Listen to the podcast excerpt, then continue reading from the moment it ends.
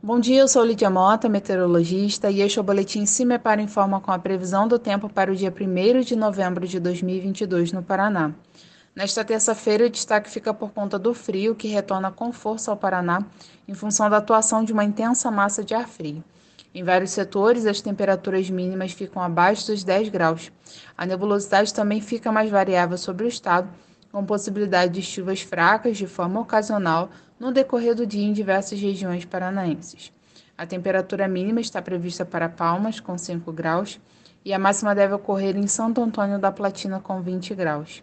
No site do CIMEPAR você encontra a previsão do tempo detalhada para cada município e região nos próximos 15 dias.